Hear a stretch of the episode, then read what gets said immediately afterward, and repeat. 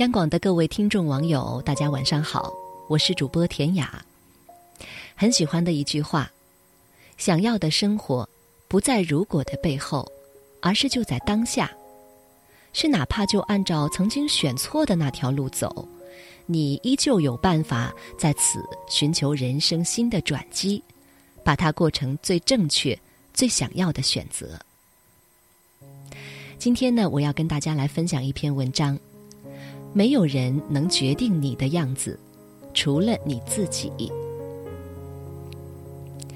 前几天下午在咖啡厅写稿，旁边突然坐了一个女孩，因为动静有点大，我抬头看了一下她，看着她从书包里拿出会计书、计算器、iPad、笔和手机，就好像我们读书时候一样，堆了满满一整桌，然后拿起 iPad。点到视频学习的界面，撑在桌子上。因为我的稿子还没写完，大概扫了一眼他，就把注意力又重新集中到了我的工作上。大约过了一个小时，我被桌子的震动声和旁边的笑声打断了。回头去看他，他正戴着耳机趴在桌子上刷微博。估计是看到了很好玩的视频，没忍住笑出了声，连带着桌子也颤抖了起来。而放在他桌前的书，一页都没有翻。毕竟是公共场所，也不能够因为自己需要安静，就不让别人哈哈大笑。控制不了别人的行为，只能为自己营造适合的环境。于是呢，我把耳机的音量加大了两个度。继续做着自己的事，等到都忙完，差不多五点了，我收拾电脑准备离开的时候，又回头看了一眼那个女孩，她依旧拿着手机不断的刷刷刷，时不时的露出很开心、很好笑的表情。桌前的平板电脑被冷落一旁。会计书也还是停在最开始翻到的那一页，笔和计算器的位置也没有变过。整个下午，他好像都是用来玩手机了。不知道为什么，看到这一幕，我既觉得很心痛，又觉得很无奈。试想一下，几个月之后的会计考试，如果他合格了，那很恭喜他。但让我觉得很无奈又很难过的是，倘若他没有合格，可能会在得知成绩之后，很委屈的跟朋友和家人说：“我已经很努力了，暑假期间也坚持着看书学习，为什么就是没有能够取得相应的成绩呢？”或者他还会因此就觉得，自己没有这块天赋，甚至是会觉得努力根本没用。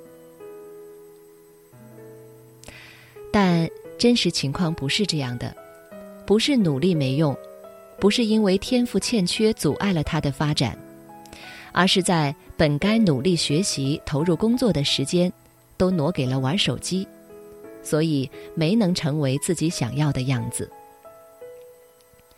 怪手机太好玩了，怪自己没学会克制，更怪自己借口太多。在生活中也听到过各种各样的借口，被领导批评了，都怪女领导更年期脾气差；考试考砸了，都怪这次试卷太难了，考的都不会；上班迟到了，都怪前一天晚上的电视剧太好看了，没忍住把夜给熬深了；搞砸一件事儿，要怪影响这件事儿的客观原因太多。怪自己能力有限，我们习惯性的把出现的问题都归结为不可控的客观原因，却不去想让客观存在变成客观原因的主观行为。比如说，是真的因为自己工作做得太差才被领导批评，因为平时没有认真复习，考试成绩才糟糕，因为自控能力太差。明知道第二天要上班，依然熬夜才迟到了。因为借口找的太多，不懂得优化自己，所以一直没有进步。没能活成自己想要的样子是有原因的，而最根本的原因就是习惯拿借口去搪塞每一个曾经不那么努力生活的自己。黄碧云说过一句话：“如果有天我们淹没在人潮之中，庸碌一生，那是因为我们没有努力要活得丰盛。没有人能决定你的样子，除了你自己。不要给自己那么多借口，也不要给自己加那么多戏。只要你好好的努力生活。”当下的生活是足够支撑你活成你想要的样子。怕什么前路曲折？继续努力生活才是解决一切问题的良药。坚信自己深思熟虑之后做的每一个选择，并且坚持下去，把它过成最好、最正确的选择，那就是最好的生活。想要活成自己喜欢的样子，最先要做到的，就是要好好的生活。好了，今天晚上的分享就是这样了。我是田雅，祝各位晚安。如果非得怀抱着理想，在不知显得步履蹒跚，若一时累了。也只能凌乱。当你呼唤我，片刻的信仰，我不知停泊，远去了。当时间经过，我频频回首。你不在了，一无所不在了，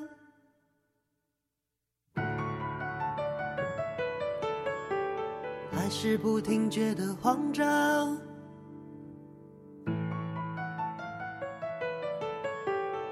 看不清生命的方向，